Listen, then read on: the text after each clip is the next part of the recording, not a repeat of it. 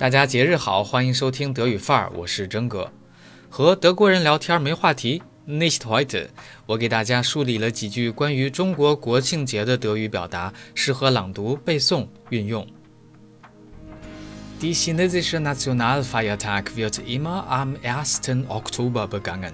An dem Tag zelebrieren die Chinesen die Staatsgründung der Volksrepublik China am 1. Oktober 1949.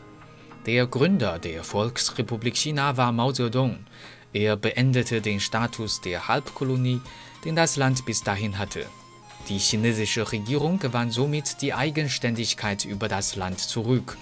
In den darauf folgenden Jahrzehnten orientierte sie sich an der damaligen Sowjetunion. Folglich wurde China zu einem kommunistischen Land aufgebaut. Vom 1. bis zum 7. Oktober macht ganz China Urlaub. Da zu dieser Zeit fast alle Chinesen frei haben und verreisen, nennt man die Woche auch die Goldene Woche.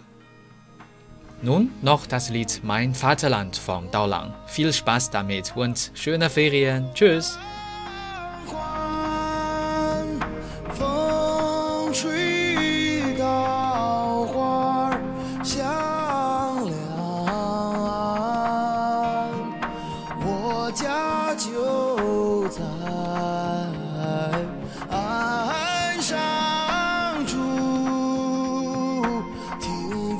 少功的好子，看惯了船上的白帆，